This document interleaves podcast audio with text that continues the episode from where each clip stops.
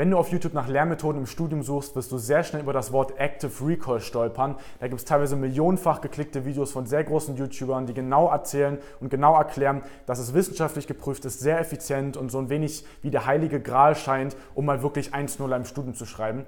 Ich möchte mal in diesem Video erklären, warum das nicht die ganze Wahrheit ist, warum Active Recall, so wie es die meisten machen, sogar eher sinnlos ist und wie du stattdessen im Studium vorgehen solltest.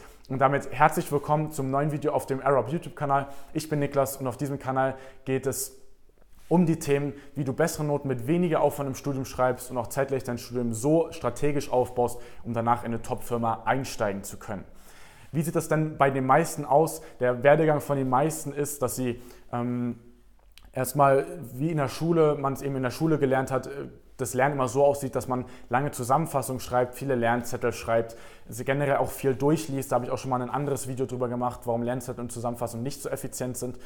Und dann fängt man irgendwann mal an, weil man merkt, ich habe einen enormen Aufwand oder schreibe nicht so die Noten, die ich eigentlich schreiben will, fängt man an, auf YouTube mal nach Lernmethoden zu suchen. Und da fängt man dann, stößt man sehr schnell auf so Methoden wie ähm, Anki, auf Active Recall in Kombination und dazu noch Spaced Repetition. Das sind mal so die drei größten Schlagwörter, die so von Dutzenden verschiedenen YouTubern alleine empfohlen werden und versuchen das dann so wenig umzusetzen und das in die Praxis zu bringen. Und oftmals verbessern sich sogar die Noten wenig, weil das ist natürlich schon mal eine, eine, aktivere Methode. Man kann jetzt nicht sagen, dass Active Recall kompletter sinnlos, äh, komplett sinnlos ist, aber ähm, es ist häufig so, die Noten verbessern sich ein klein wenig, aber so ein richtiger Durchbruch bleibt trotzdem aus, weil immer vielleicht die Noten verbessern sich ein bisschen, aber der Zeitaufwand bleibt trotzdem enorm hoch und es muss trotzdem noch enorm viel wiederholt werden. Und dann ähm, wird dann einfach gesagt, ja, du musst einfach noch mehr Zeit reinstecken oder früher anfangen mit dem Lernen. Aber das ist eben, da gibt es eben einen grundlegenden Fehler in dem Ganzen oder an dieser Methode von wegen Spaced Repetition, Anki und Active Recall, warum das eben nicht so richtig funktioniert. Ich möchte mal kurz erklären, was ist Active Recall überhaupt, für die, die das noch gar nicht so genau wissen. Active Recall bedeutet, dass wir wirklich aktiv das Wissen aus unserem Gedächtnis, also aus dem Langzeitgedächtnis abrufen.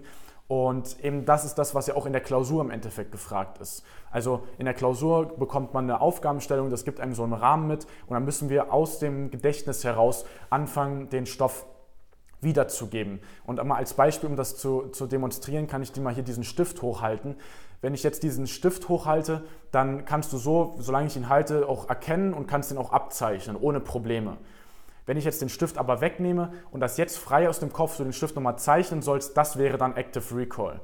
Und das ist dann häufig das, warum sich die Noten bei den meisten auch schon mal verbessern, weil eben das, was ich gerade meinte, wenn du den Stift erkennst, das ist eben das, was du machst, wenn du sehr viel einfach nur wiederliest, nochmal zusammenfasst. Da passiert einfach nicht so viel, da passiert nicht so viel im Kopf. Das ist eine sehr passive Vorgehensweise und da kannst du auch einfach immer die Information erkennen, solange du das durchliest. Dann liest du deine Notizen durch und siehst, okay, erkenne ich, dass das und das kommt und dann prägst du dir vielleicht so ein bisschen die Reihenfolge ein. Das bringt aber in der Klausur nicht so wirklich was, weil da sind die Themen durcheinander gewürfelt, sind die Aufgabenstellungen in einer anderen Art und Weise gestellt, als du es eigentlich in den Notizen hast und deswegen kann man auch durch eine Basic Active Recall Methode oder durch diese Tipps, die man in den normalen Lernvideos auf YouTube bekommt, auch schon wenig die Noten verbessern. Aber der Aufwand bleibt eben enorm hoch, weil, und das ist jetzt der große Punkt, Active Recall ist nur sinnvoll, wenn überhaupt erst etwas davor wirklich langfristig abgespeichert wurde im Langzeitgedächtnis. Also wenn ich mir davor gar nicht den Stift richtig anschaue und wirklich mir das richtig einpräge, wie das denn aussieht und den dann wegnehme, ähm, wenn ich den jetzt zwei Sekunden zeige und dann wegnehme, dann hast du es ja auch nicht abgespeichert und dann wirst du es auch nicht gut aktiv abrufen können. Und dann bringt es dir auch nicht ganz viel Active Recall zu nutzen und viel Spaced Repetition, wenn von vornherein nicht viel abgespeichert wird bei dir im Langzeitgedächtnis, wirklich langfristig behalten wird, dann bringt dir auch die beste Active Recall Anki Spaced Repetition Methode nichts. Ähm, beziehungsweise wird eben auch da dazu führen, dass du enorm zeitaufwendig ähm, immer wieder dir nochmal die Information angucken musst, immer wieder nochmal neu äh, das holen musst oder eben nicht sicher in dem, in dem Active Recall bist und deswegen sich die Noten vielleicht ein bisschen verbessern, aber halt einen enormen Zeitaufwand hast. Das heißt, um eben wirklich Active Recall wirklich sinnvoll nutzen zu können. Ich hatte am Anfang gesagt, das ist halt nicht so die ganze Wahrheit, die man braucht, um mal wirklich effizient zu lernen. Brauchst du im Vorhinein eine Methode, um wirklich das Wissen erstmal langfristig abzuspeichern, damit dann dein Üben, dein Active Recall, dann auch Spaced Repetition dann wirklich erst greifen kann und wirklich erst sinnvoll ist. Aber wie gesagt, wenn du den Stift davor dir gar nicht genügend anschauen kannst, gar nicht genügend ähm, dir das einprägen kannst, wie der aussieht, dann, dann, sitzt du vor einem, wenn du den abzeichnen sollst, vor einem weißen Blatt Papier oder eben in der Klausur vor einem weißen Blatt Papier und kannst es dann auch nicht abrufen und da bringt das eben auch nichts. Also das ist immer nur so die halbe Wahrheit und das ist eben nur das, weswegen dann trotzdem immer noch ein Riesenaufwand bestehen bleibt. Wie sollst du jetzt also stattdessen vorgehen, um eben dafür zu sorgen, dass überhaupt das Wissen erstmal wirklich langfristig abgespeichert ist, weil das ist auch erst das richtige Lernen. Active Recall ist nur wiederholen und nochmal vertiefen, aber das als Lernmethode zu bezeichnen, finde ich eben auch ziemlich kritisch, weil natürlich passiert dann Lernen, wenn du wiederholst, aber das richtige Lernen passiert ja, wenn du es dir zum ersten Mal anschaust. Ein richtiges Lernen passiert, wenn du äh, etwas von null auf dir mal angeguckt hast, wenn du davor noch nie mit dem Stoff was zu tun hattest, dann passiert ja erst das Lernen, wenn du von null auf eins kommst. Wenn du es dann schon mal drin hattest, dann wird nur noch vertieft und dafür ist Active Recall dann da. Aber um mal von 0 auf 1 zu kommen, musst du deine Vorgehensweise in der Vorlesung ändern.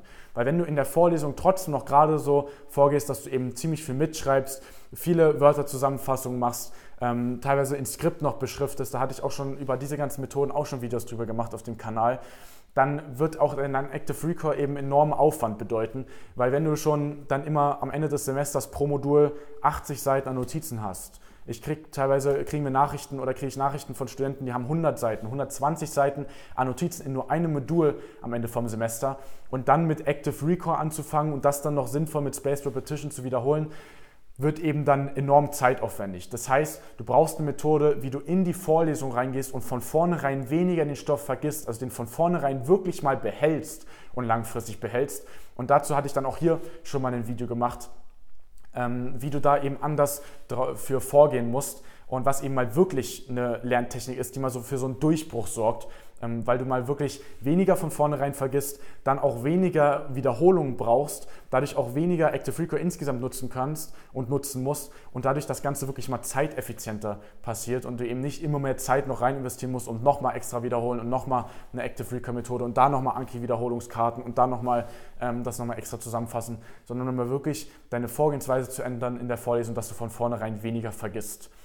Wenn du jetzt dazu noch mehr Fragen hast, mal wirklich eine klare Strategie haben möchtest, wie du das für dich Schritt für Schritt in deinem Studium umsetzen kannst, weil es immer von Studium zu Studium unterschiedlich, dann kannst du dich mal sehr gerne unter dem Video eintragen für ein kostenloses Erstgespräch. Da kommen wir dann mal ins Gespräch, schauen an, in welcher Situation du gerade im Studium bist und da hast du dann die Möglichkeit auf eine 60-minütige intensive Beratung mit einem unserer Experten, vielleicht auch mit mir direkt und dann kommen wir da mal ins Gespräch und arbeiten dir mal einen Schritt-für-Schritt-Plan aus, wie du zum Beispiel in den Vorlesungen Schritt für Schritt vorgehen solltest, damit du eben wirklich das Wissen mal langfristig abspeicherst und gar nicht so viele Wiederholungen mit Active Recall brauchst. Wenn das für dich interessant klingt, erster Link unten in der Videobeschreibung. Bei einzelnen Fragen schreib uns natürlich auch gerne auf Instagram und ansonsten abonniere den Kanal, um keine Videos in Zukunft mehr zu verpassen. Lass eine Bewertung da und dann sehen wir uns in einem der kommenden Videos. Ich wünsche dir viel Erfolg in der nächsten Klausurenphase. Bis dahin, dein Niklas. Ciao.